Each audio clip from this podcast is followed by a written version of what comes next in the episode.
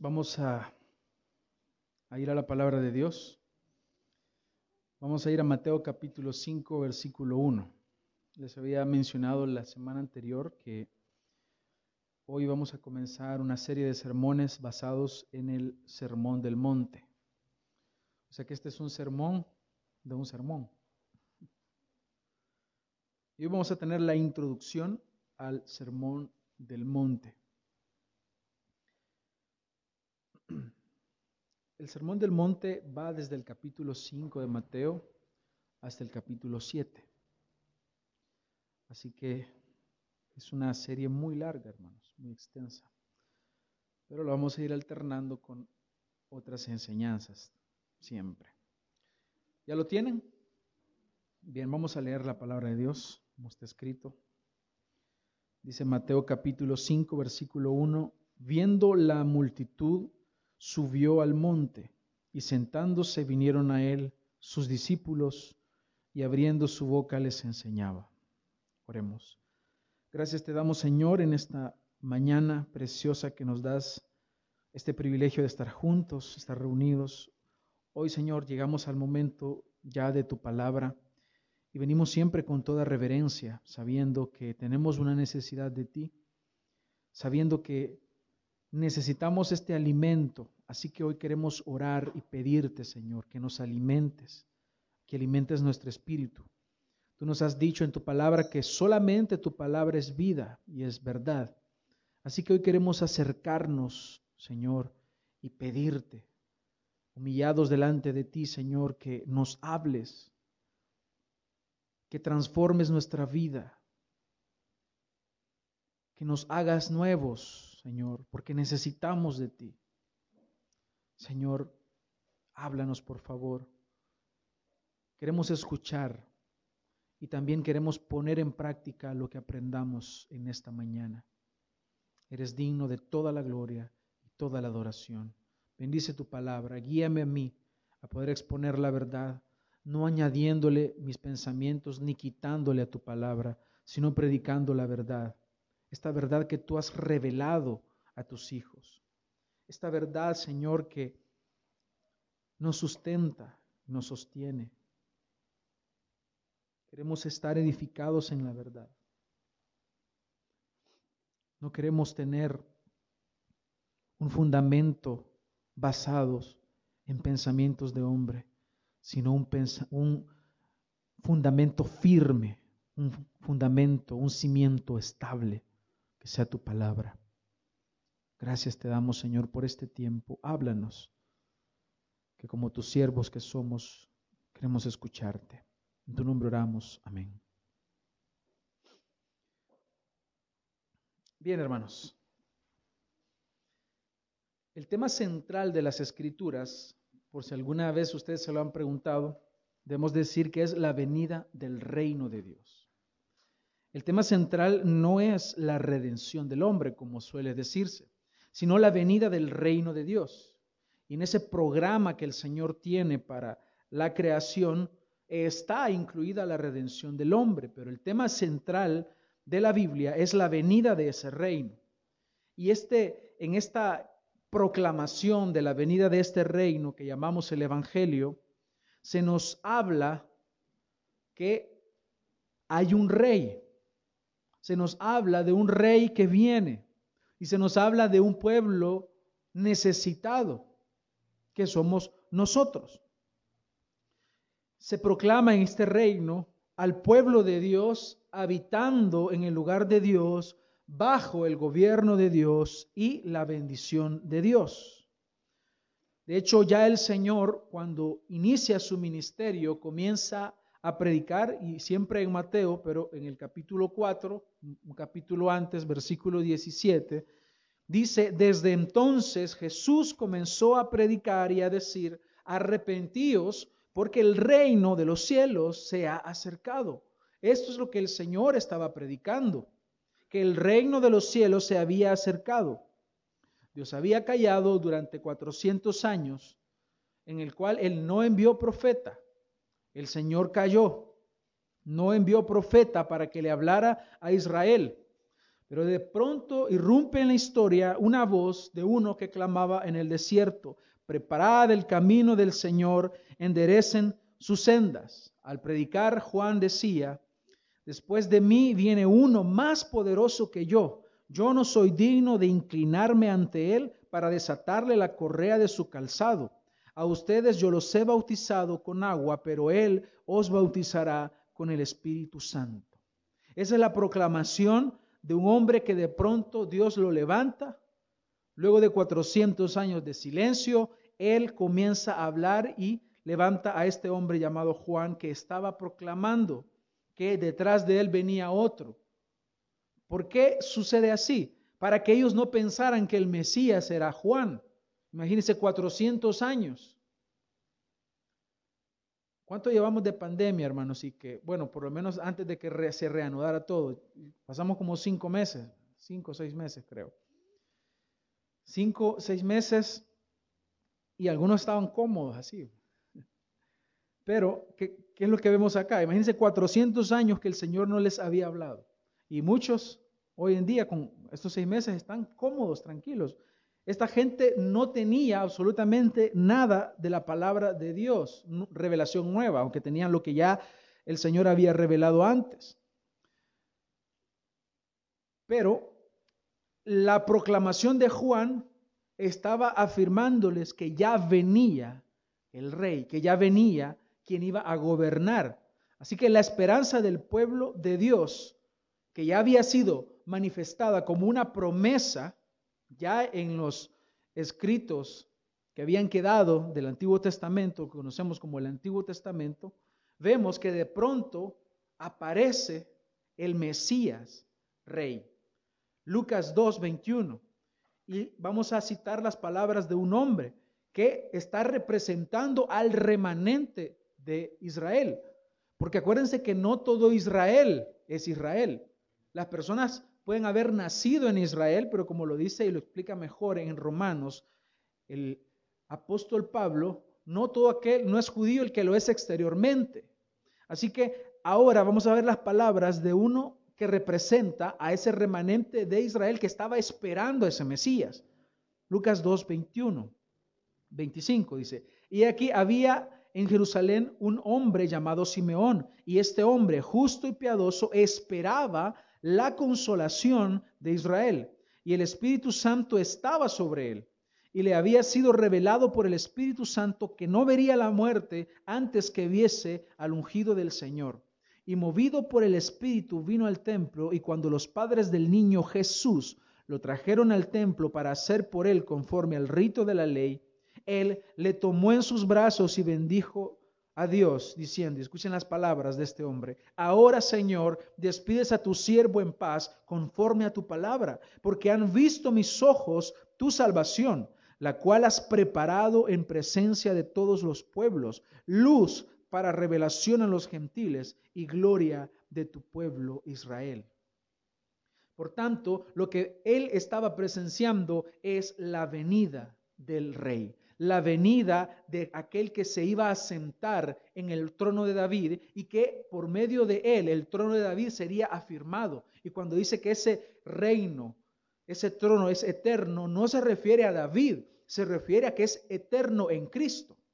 Así que por tanto, si ya el reino de Dios está entre nosotros, tal como ha sido expresado en Lucas 17, dice preguntando por los fariseos cuando había de, cuando había de venir el reino de Dios, el Señor le responde, el reino de Dios no vendrá con advertencia, ni dirán, helo aquí o helo allí, porque he aquí, el reino de Dios está entre vosotros. Así que el reino de Dios ya está entre nosotros. El rey ya reina. Así que la pregunta es, si el rey ya reina, ya gobierna, ¿cómo se debe vivir en este reino? ¿Cómo se debe vivir en este reino que el Evangelio que nosotros predicamos está proclamando? Antes de responder, hermanos, esta pregunta, debemos de notar aquí que es precisamente en este punto donde llegamos a entender que solo existen dos tipos de religiones, como lo hemos mencionado antes de la predicación, en la, en la enseñanza de la confesión. solo existe la religión de las obras y la de la fe. En la religión de las obras están metidas todas las religiones que ustedes se puedan imaginar, porque absolutamente todas enseñan que tú tienes que hacer algo para salvarte. El Evangelio verdadero no proclama que tú tienes que hacer algo para salvarte. No hay obras, sino que el Evangelio verdadero revela que cuando el hombre cree, no cree de sí mismo, cree porque Dios le ha dado esa fe. Al mismo tiempo que el Evangelio proclama la venida del reino de Dios, este Evangelio enseña que la salvación no es por obras, que estamos imposibilitados totalmente de salvarnos a nosotros mismos. Y esa es la gran diferencia. Solo existen dos tipos de religión, la de las obras y la de la fe. Y la de la fe es el Evangelio. Y es la manera en la cual nosotros predicamos que el hombre puede salvarse solamente por la fe en Jesucristo. Así que esta salvación, por lo tanto, es otorgada gratuitamente a quienes? A los que creen en Jesucristo y que creen no por ellos, sino que creen porque el Señor les ha dado fe. Así que dice en Tito 3:5, Él nos salvó no por obras de justicia que nosotros hubiésemos hecho, sino conforme a su misericordia. Pero esto no termina ahí, ya que si nosotros somos fieles a la palabra de Dios, debemos ser congruentes con lo que la palabra de Dios está enseñando. Yo no puedo predicar o enseñar algo contrario a la palabra de Dios, o añadir como un dogma de fe algo que proceda de mí, de mis ideas, de mis pensamientos, sino que debemos predicar y enseñar lo que la palabra de Dios enseña. Y parte de esa revelación es lo que hemos visto hace un momento, que la fe sin obras es muerta, porque la fe viene acompañada de obras. Si tú crees verdaderamente, tú obras agradando a tu Señor. No obras para salvarte, sino que obras porque ya eres un hijo de Dios. Así que Dios nos ha salvado no por nuestras obras, sino por la obra de Cristo. Ahora bien, a los salvos, que dicho de otra forma, a los ciudadanos del reino de Dios, porque tú como discípulo de Cristo eres ciudadano del reino de Dios. Tú ya no eres de este mundo. ¿De, dónde nos trasladó el Señor? Al reino de su amado Hijo. Él nos trasladó al reino de su amado Hijo. Hemos sido movidos. Ya no estamos en el reino de las tinieblas. Ya somos gobernados por el Señor. Ahora, ¿cuáles son las demandas de los ciudadanos de este reino? Es lo que vamos a ver ahora. Es cómo vivimos. Vamos a empezar a ver, porque no, no, esto es solo la introducción. Esta es la introducción al Sermón del Monte. Lastimosamente muchos falsos maestros de hoy en día han dado un lugar incorrecto a las obras, enseñando algo contrario al Evangelio, finalmente una salvación por obras. Otros han subestimado las obras. Este es el otro extremo. Unos creen que tienes que, están enseñando un Evangelio de obras y otros han subestimado por completo las obras que tienen un lugar en la vida del creyente torciendo el Evangelio, diciendo que el Evangelio no tiene exigencia alguna, olvidando parte del oficio del Espíritu Santo en el creyente, que es la santificación. El Señor te santifica. Y tú no te santificas eh, viviendo alejado de la palabra de Dios. Te santificas practicando, viviendo la palabra de Dios en Primera de Tesalonicenses 5:22 dice, y el mismo Dios de paz os santifique por completo. Así que estás en un proceso de santificación. Así es como se llama la vida del creyente, santificación. Después viene la glorificación, pero antes de llegar a esa, a esa parte de la vida del creyente, tú tienes que ser santificado. Y todo vuestro ser espíritu, alma y cuerpo sea guardado irreprensible para la venida de nuestro Señor Jesucristo. Así que entendiendo estas verdades, hermanos, es entonces posible que nosotros podamos comprender esta porción de tres capítulos, desde el capítulo 5 hasta el capítulo 7 de Mateo, que es conocida como el Sermón del Monte o el Sermón de la Montaña.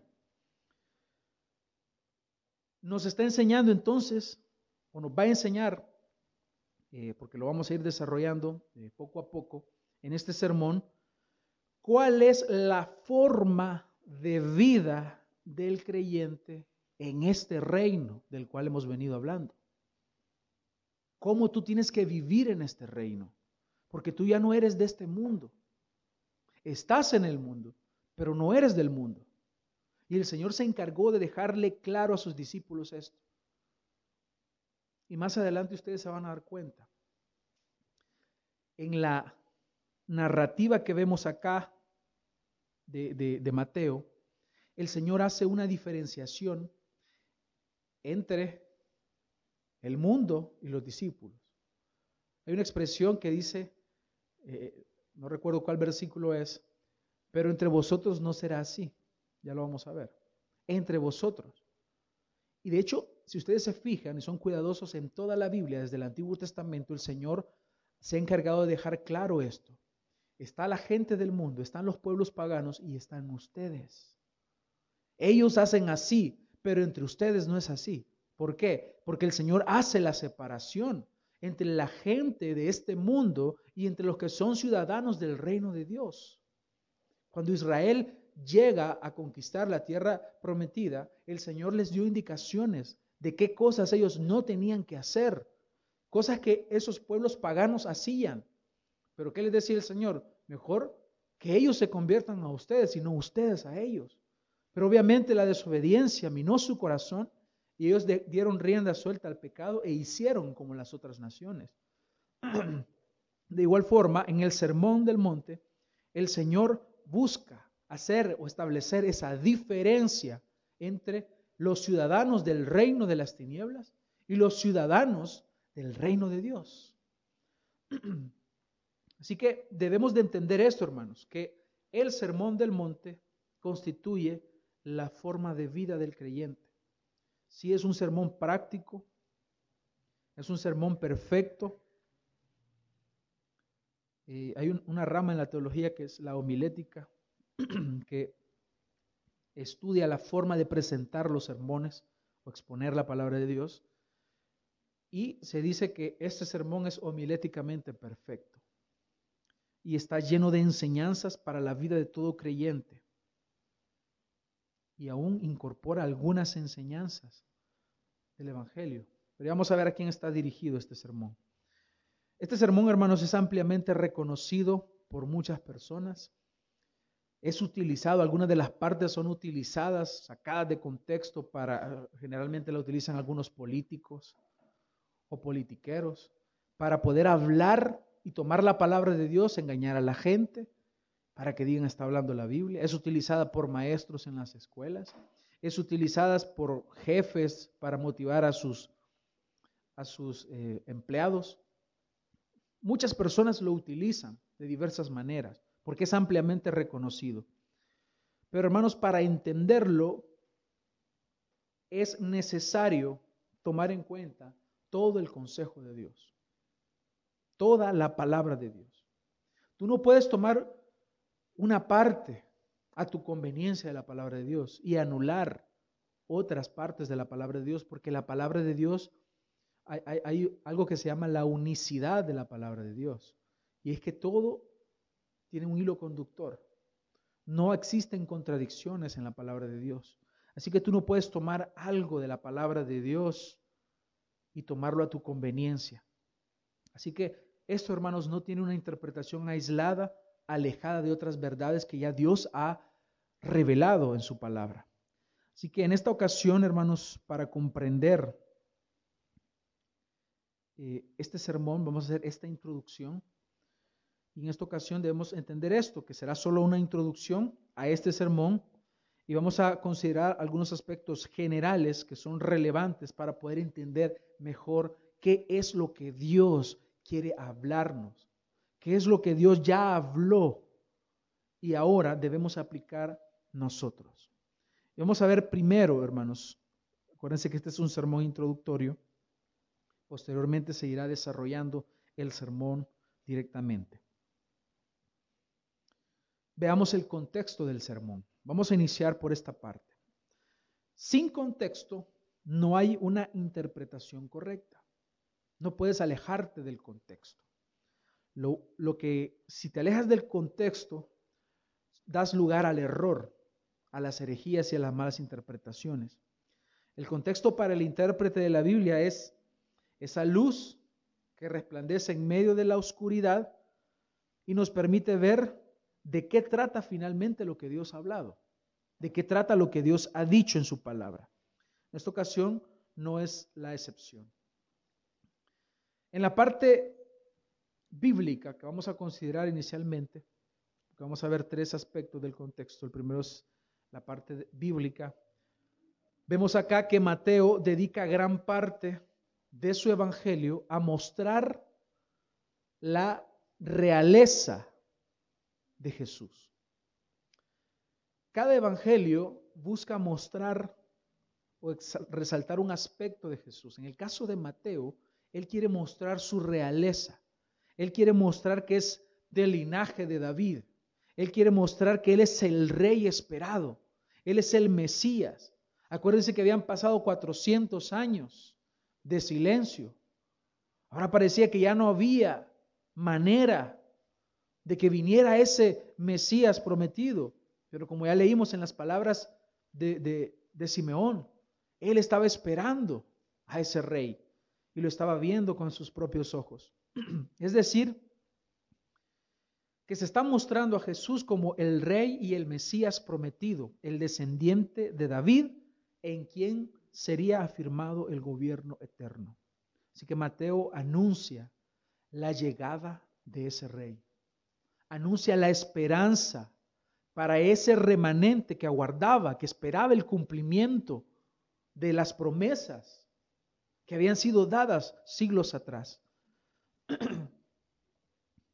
En este Evangelio, como algunos estudiosos lo afirman, esto no es algo que yo lo he, me he puesto a contar, pero sí hay personas que se dedican, que son muy estudiosos de la palabra de Dios, y se ha encontrado mayor cantidad de referencias del Antiguo Testamento que en los otros evangelios, haciendo alusión a la palabra de Dios, a las promesas que ya habían sido dadas en el Antiguo Testamento.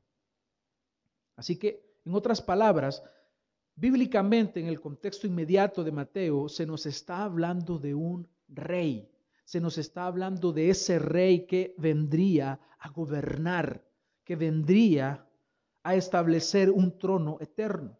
Entonces, el rey había llegado y el rey está ahora hablando en un sermón en el cual está estableciendo la forma de vida que los ciudadanos de ese rey, de ese reino, deben cumplir. Las demandas o la forma que viven los ciudadanos de ese rey. Es en este Evangelio que encontramos entonces la forma de vida que Dios demanda de los que viven en su reino. Ahora veamos el contexto político. Había un asedio romano que para ellos era ya insoportable. Ustedes saben, los que conocen un poquito de la historia, que ellos estaban viviendo bajo el imperio romano. Por, lo que ellos esperaban un libertador, ellos esperaban a alguien revolucionario que se levantara en armas y derrocara al imperio romano. Ellos estaban esperando a ese libertador, a un caudillo que se levantara para librarlos, librarlos de esa opresión romana en la que se encontraban. Tanto era que ellos esperaban este caudillo político y militar que ya estaba posicionado en su mente que si él decía que era el rey o si él decía que era Dios, o si él decía que era el Mesías, lo primero que iba a venir a la mente de ellos en el contexto en el cual ellos se encontraban, ah, él nos va a liberar de los romanos. Es lo primero que venía a su mente. Tanto así que en cierta ocasión una madre, buscando afianzar los puestos de sus hijos como, como ministros, se acerca y le dice a Jesús en Mateo 20:20. Entonces se le acercó la madre de los hijos de Zebedeo con sus hijos postrándose ante él pidiéndole algo. Y él les dijo, él le dijo, ¿qué quieres? Ella le dijo, ordena que en tu reino se sienten estos dos hijos míos, el uno a tu derecha y el otro a tu izquierda. Entonces Jesús respondió, no sabes lo que pides. Porque en su mente era ese rey que iba a ocupar el trono, eh, el trono de David, pero de forma inmediata, en el contexto inmediato en el cual ellos se encontraban. No es que Jesús no ocupa ese trono, ocupa su propio trono. Entonces, el contexto en el cual ellos se encontraban, para ellos era, eh, lo inmediato iba a ser pensar en algo así, una libertad del imperio romano. Ellos querían nuevamente vivir la gloria que tuvo Israel en el tiempo de David y Salomón. Pero el rey que ellos tenían enfrente era mucho mayor que David y Salomón. Pero resulta que lo que el rey enseña en el Sermón del Monte va en contra de cómo debía ser un rey terrenal. Veamos Mateo 20, 25. Entonces Jesús llamándoles dijo, ¿sabéis que los gobernantes de las naciones se enseñorean de ellas? Y los que son grandes ejercen sobre ellas potestad. Está hablando de los abusos de los gobernantes. Más entre vosotros no será así. ¿Ven esa distinción que el Señor hace? E-, ellos, el mundo, los gobernantes, ellos, pero entre ustedes. Es decir, en este reino en el cual ustedes habitan, que es distinto, que no es de este mundo, en este reino no va a ser así. Por eso hablamos de una palabra que a veces la menciono bastante, el Evangelio y la, la proclamación del reino de Dios, lo que la Biblia nos dice es generalmente contraintuitivo. ¿Qué es contraintuitivo? Que va contra la intuición. ¿Qué es lo que vemos comúnmente? Que el, el mayor es servido, hay que, hay que servirle a él porque él es el mayor. Entre los militares, por ejemplo, el de mayor rango, el que está arriba, a él tienen que servirle, él hay que cuadrársele y todo. Eso es lo que nos dice la intuición humana. Pero el Señor dice, más entre vosotros no será así, sino que el que quiera hacerse grande entre vosotros será vuestro servidor. ¿Se dan cuenta que es distinto totalmente? El que quiera ser grande es el que sirve. Y el que quiera ser primero entre vosotros será vuestro siervo. ¿Quieres ser grande entonces en el reino de Dios? Pues sirve. Sirve a tus hermanos. Sirve a la iglesia. Sirve a tu prójimo. Y el Señor nos dice y nos da el ejemplo como el Hijo del Hombre no vino para ser servido, sino para servir y para dar su vida en rescate por muchos, por muchos.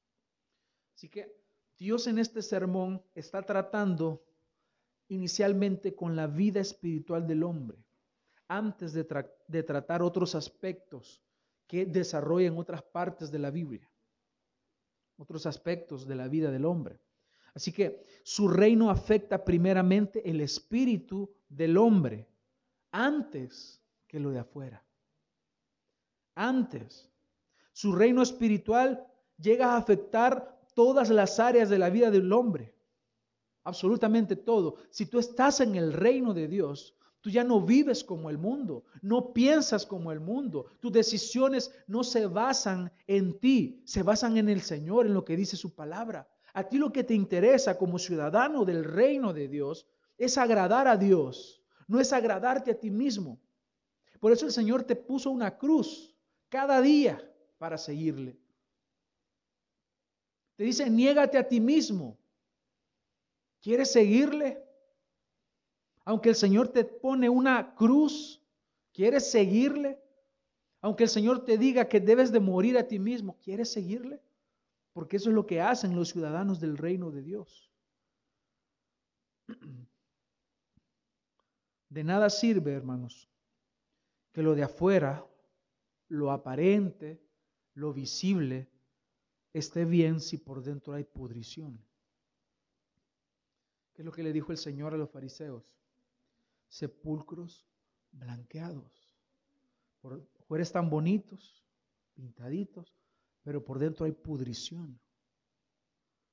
Por eso es que el Señor busca efectuar ese cambio en la vida del hombre espiritualmente. Y obviamente, en este proceso, después lo exterior va cambiando. Por eso vemos que la vida práctica en el reino de Dios es contraintuitiva porque no se basa en el pensamiento del hombre, sino en la identidad del rey. Ojo con esto. Se basa en la identidad del rey. ¿Quién es él? Por eso es que en el texto que acabamos de leer dice, como el Hijo del Hombre no vino para ser servido, Él te dio el ejemplo. Él no te está exigiendo algo a ti que Él no va a hacer, porque Él ya lo hizo. Él ya lo hizo. Él vino aquí para servir. Él vino a morir en tu lugar. Él vino en rescate por muchos. Eso es lo que se nos muestra en este sermón.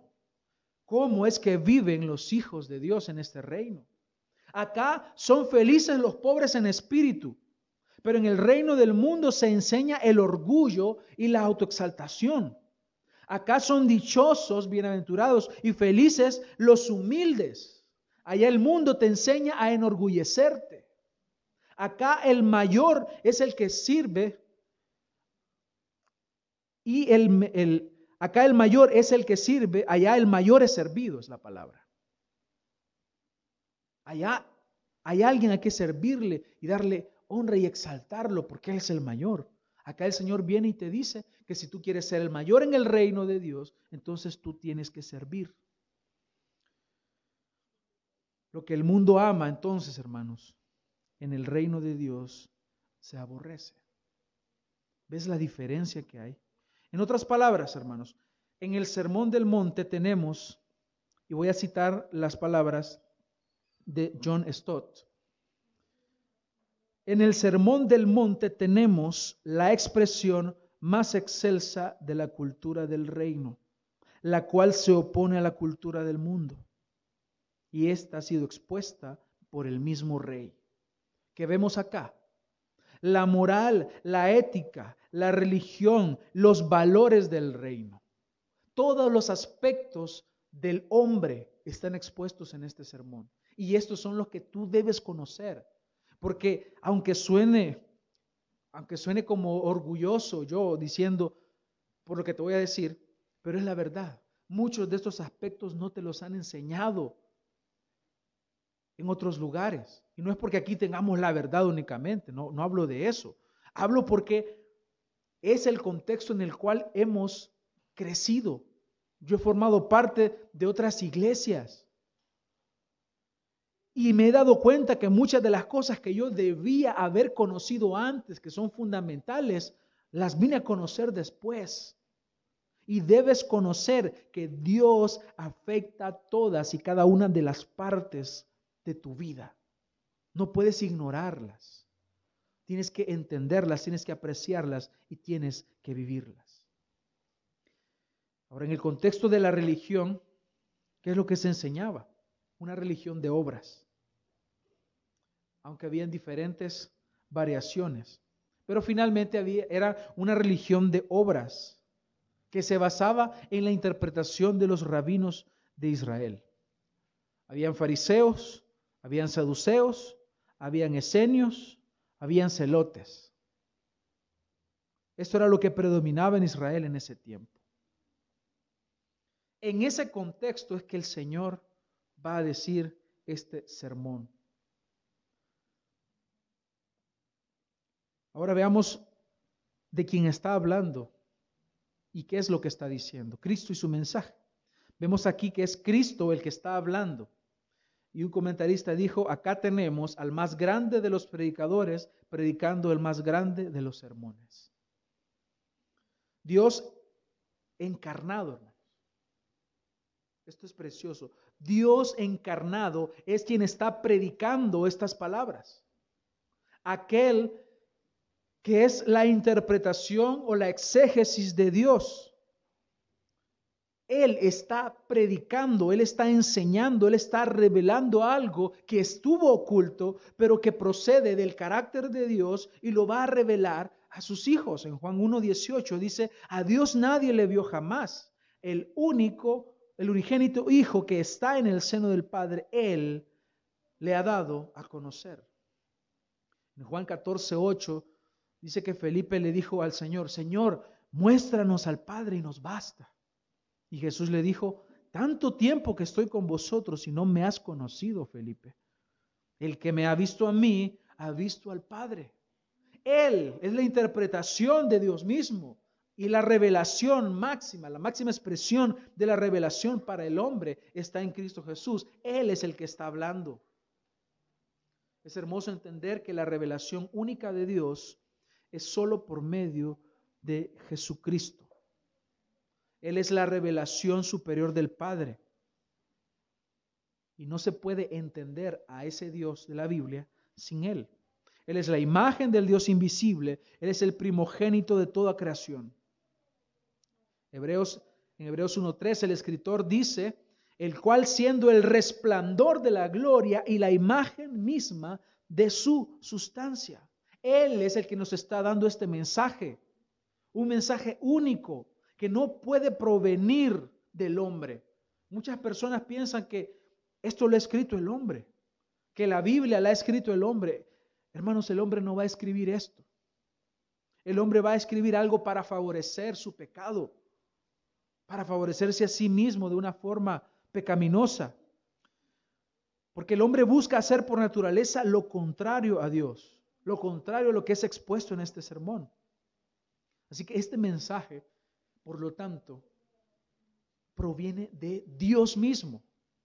Es Dios mismo hablando a sus discípulos, hablando a sus hijos, y está lleno de autoridad. Y yo lo que espero, y todo creyente debe esperar de sí mismo al exponerse a este sermón, debe ser lo cómo respondió la gente. Al final, si tú te vas al capítulo 7, el versículo 28 y 29, al finalizar el sermón, dice, y cuando terminó Jesús estas palabras, la gente se admiraba de su doctrina. Se admiraba de su doctrina. ¿Por qué? Porque les enseñaba como quien tiene autoridad y no como los escribas. Porque Él mismo es la encarnación del mensaje que Él está predicando. Es lo, que, es lo mismo que se demanda de los predicadores y de, de todo creyente de que si tú predicas a Cristo, entonces vive el mensaje que predicas. Si tú predicas el Evangelio, vive el mensaje que predicas. Es la demanda que Dios te da como creyente. Pues en Cristo lo vemos aquí. Cada uno de los aspectos que el Señor enseñó, Él los estaba cumpliendo, los estaba viviendo. Dice acá que Jesús subió al monte. Respecto a esto, algunos comentaristas han afirmado que el Señor de forma deliberada subió al monte. No se sabe qué monte. La Biblia no, nos dice qué monte fue. Pero lo que el Señor buscaba era hacer un paralelo entre Moisés y él. Moisés que trajo una revelación de Dios en ese lugar, en el monte, y él quien habría de revelar este precioso sermón que viene a complementar lo que Moisés ya había enseñado. Y vemos también, interesante, la posición de Jesús. Dice que él se sentó. Era una costumbre de los maestros de Israel sentarse para enseñar. Era la forma que oficialmente estaban mostrando que sus pronunciamientos, lo que él iba a decir, lo que ellos como maestros de Israel iban a decir, era algo oficial y se sentaban para enseñar. Era, él estaba asumiendo entonces la postura de un rabí y un legislador. Y vinieron a él, ¿quiénes? Sus discípulos, para ser enseñados. Él está hablando entonces con autoridad, pero su autoridad no era simple, no era una autoridad superficial, sino que era pura, porque él mismo ejemplificaba cada uno de los aspectos que él estaba enseñando en, este sermón. Así que él tenía autoridad porque es Dios, pero también la gente que escuchaba era testigo de que Cristo era un testimonio real de lo que él estaba enseñando. Tanto que en cierta ocasión él les dice, ¿quién de vosotros me redarguye de pecado en Juan 8:46? Y nadie le respondió. ¿Quién de ustedes me puede decir un pecado o me puede convencer de algún pecado que yo haya cometido? Les está diciendo. Nadie le dice nada, porque no fue hallado ningún pecado en él. En tercer lugar, hermanos, habiendo visto el contexto, habiendo hablado de, Cristo quien da el sermón, quiero traer una pregunta. ¿Será aplicable este sermón a nuestro tiempo? Es más, ¿será posible cumplirlo? Muchos predicadores cuando han hablado al respecto, algunos han dicho que este sermón es un sermón utópico, es un sermón que plantea un ideal, que plantea enseñanzas de un Cristo idealista, pero que lo que se enseña acá es imposible vivir. Sabemos, hermanos, que todo lo que está escrito está escrito para nuestra enseñanza. Para eso ha sido escrito. Ahora, si es aplicable o no, eso solamente lo podemos conocer si nosotros estudiamos el contenido, sin predisposiciones, sin vicios, sin malas interpretaciones, sin errores en los procesos para interpretar. Así que nos encontramos ante un sermón imposible de vivir, hermanos, que ya lo vamos a ir viendo poco a poco, conforme vayan pasando los días. Y vamos a ir viendo cómo el Señor nos revela la forma en que deben vivir los ciudadanos del reino de Dios. Pero al mismo tiempo, vamos entendiendo, hermanos, primero nuestra debilidad y nuestra miseria. Y en segundo lugar, qué tan grande es Él y tan amoroso y bueno que te ha provisto del Espíritu Santo que mora en ti para que tú puedas cumplir lo que Él te demanda. Porque en tus fuerzas es imposible. De hecho, la vida cristiana es imposible en nuestras propias fuerzas.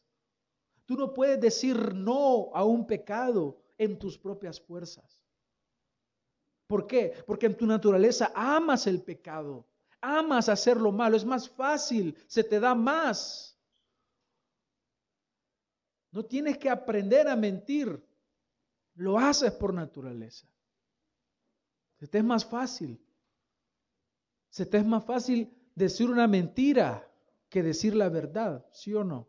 Se te es más fácil hacer lo malo, porque nuestra naturaleza está predispuesta hacia el pecado.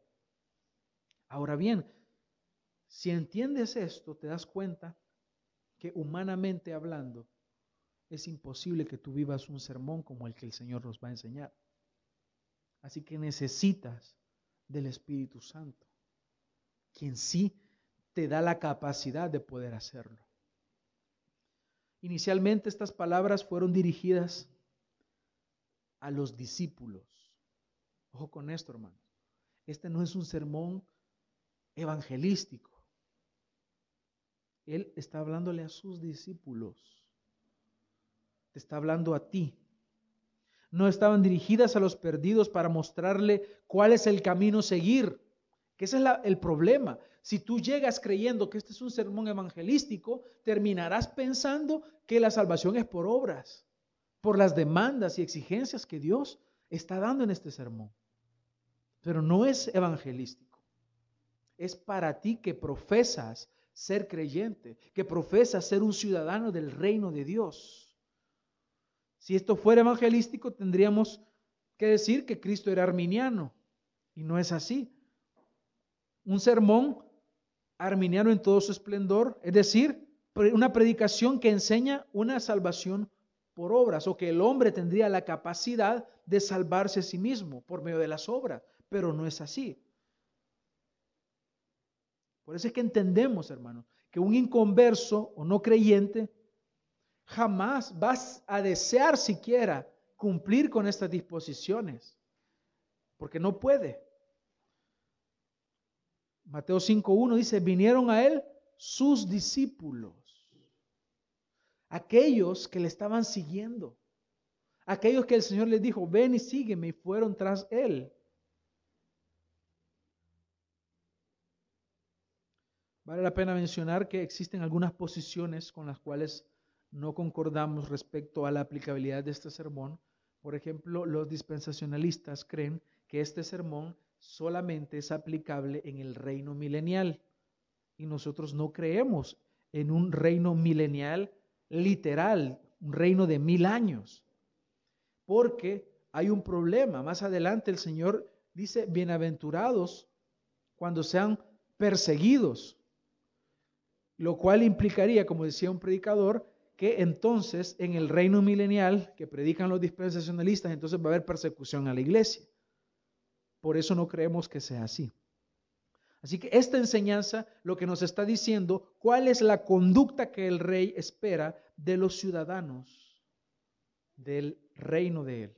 En Romanos 3, como les había dicho, se nos da una radiografía del hombre sin Dios una radiografía que nos muestra qué es lo que hay en el hombre que no ha conocido a Dios. Pero acá se nos está mostrando cuál es la nueva vida de aquellos que son trasladados del reino de las tinieblas al reino del amado Hijo de Dios.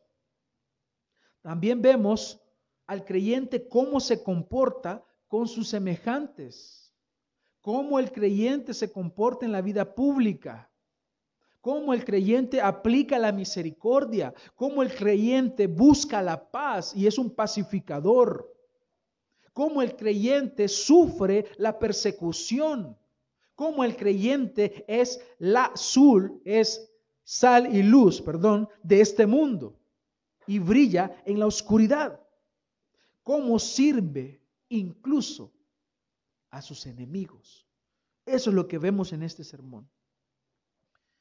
Si estás tomando notas, quiero compartirte la división que vamos a seguir de este sermón.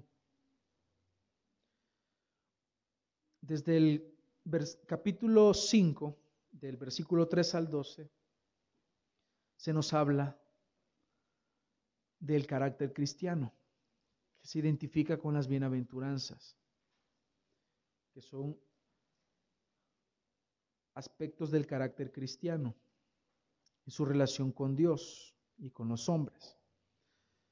En segundo lugar, desde el capítulo 5, versículo 13 al 16, hablamos de la influencia del cristiano. Desde el capítulo 5, versículo 17 al versículo 48, hablamos de la justicia del creyente. Aquí respondemos preguntas como, ¿es abolida la ley? ¿Qué pasa con la ley que ya fue predicada?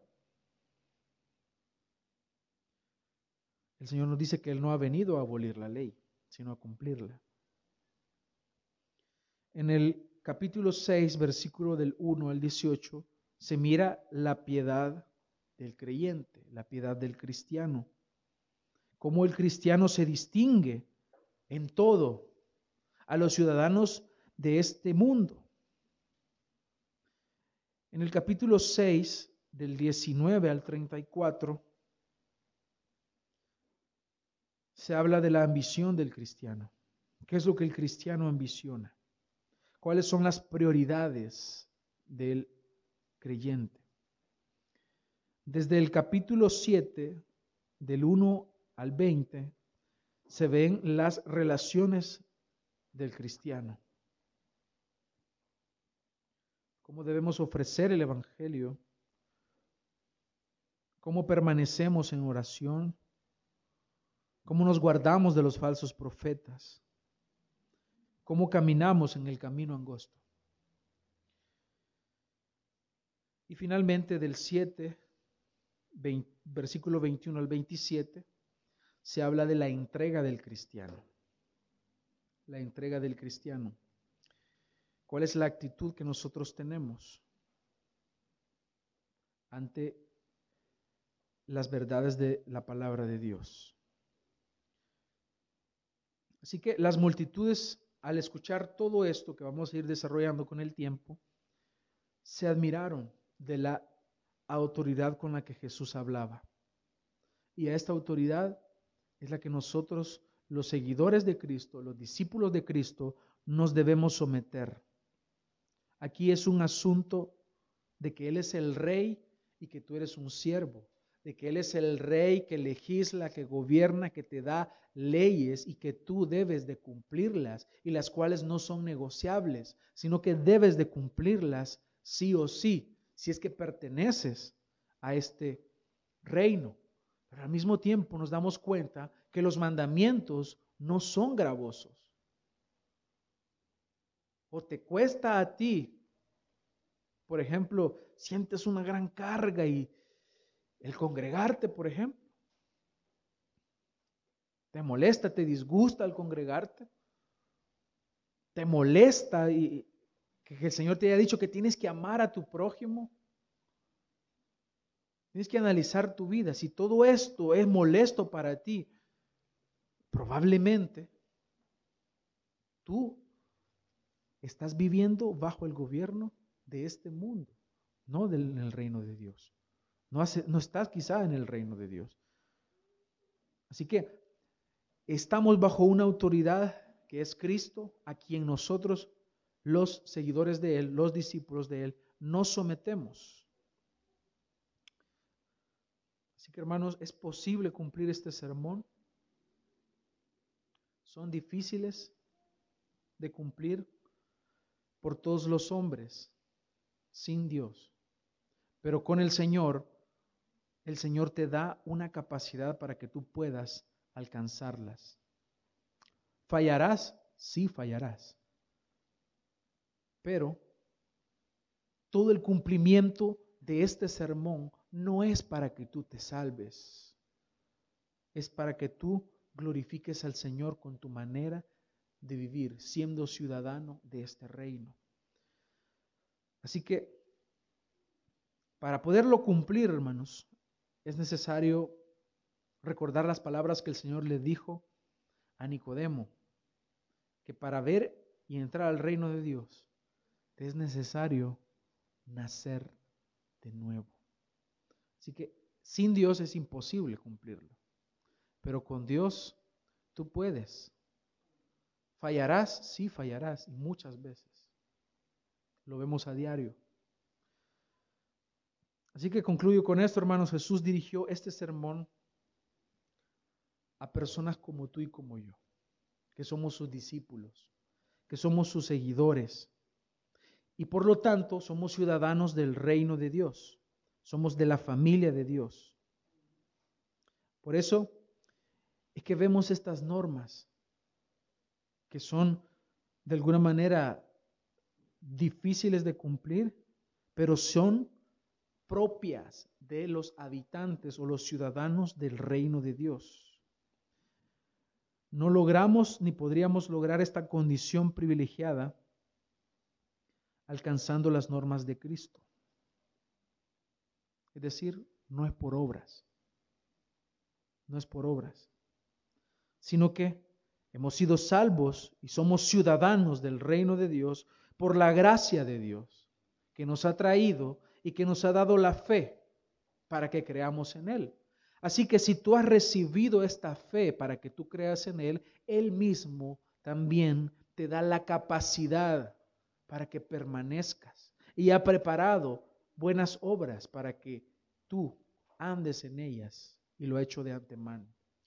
Así que de forma oficial estamos ahora iniciando esta serie de sermones basados en el sermón del monte. lo cual estaremos desarrollando por algún tiempo y la iremos alternando, hermanos, con la serie de Romanos que está próxima a concluir.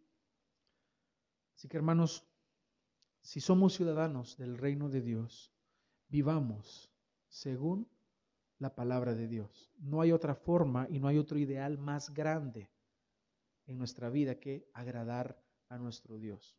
No lo puedes hacer fuera de la palabra de Dios. Tienes que ir a la palabra de Dios y vivir según lo que Él ha enseñado. Porque lo que ha sido escrito para nuestra enseñanza ha sido escrito.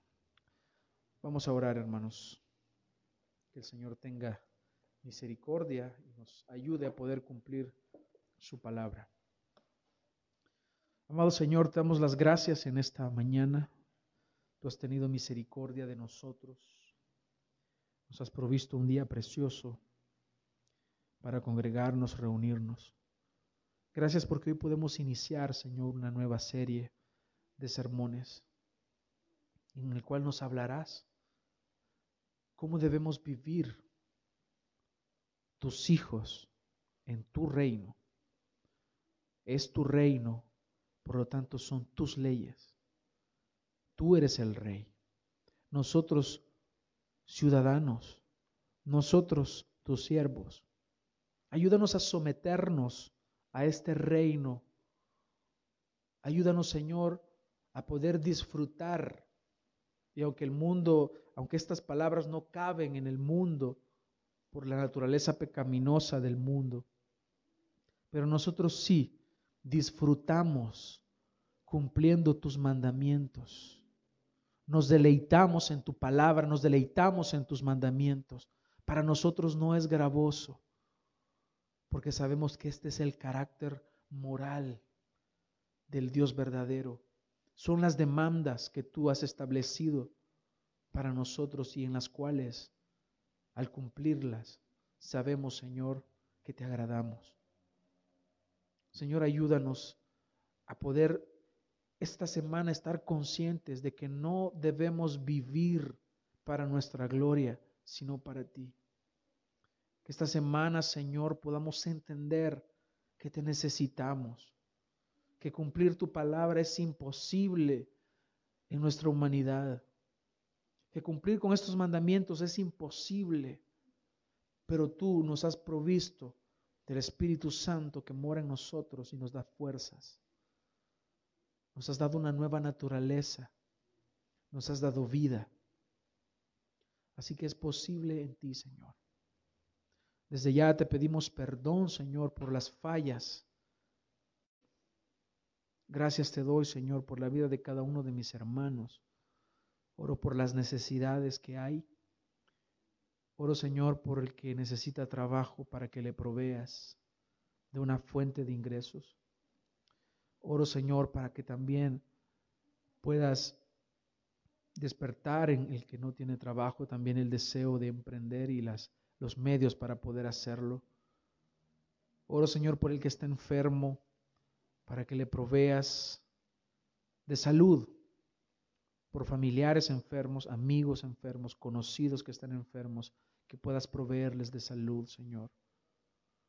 Oramos, Señor, por los problemas económicos, para que puedan ser solventados, Señor, que tú proveas.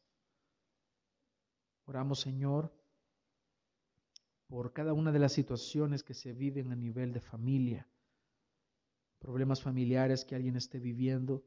Te pedimos, Señor, que puedas ayudarles a solventarlos como ciudadanos del reino de Dios, yendo a tu palabra.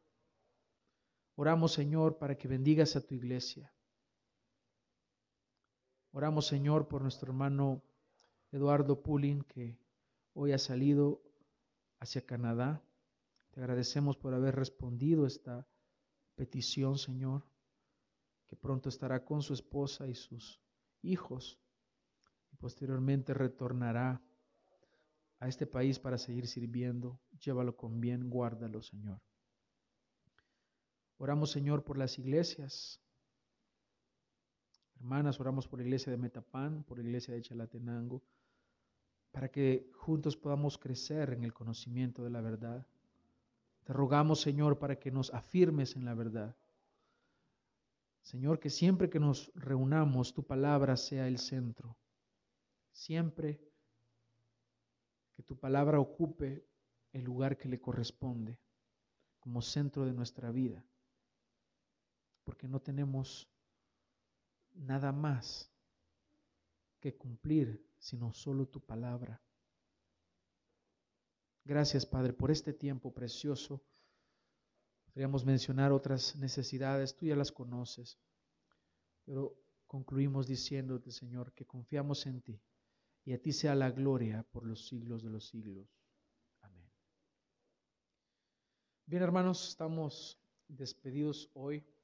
Si alguno de ustedes ha traído una ofrenda para poder contribuir en el reino de Dios, puede acercarse a nuestros hermanos, a Denis y a Natalie, o puede hacerlo en el, en el cofrecito, en la canastita. Esto es algo voluntario,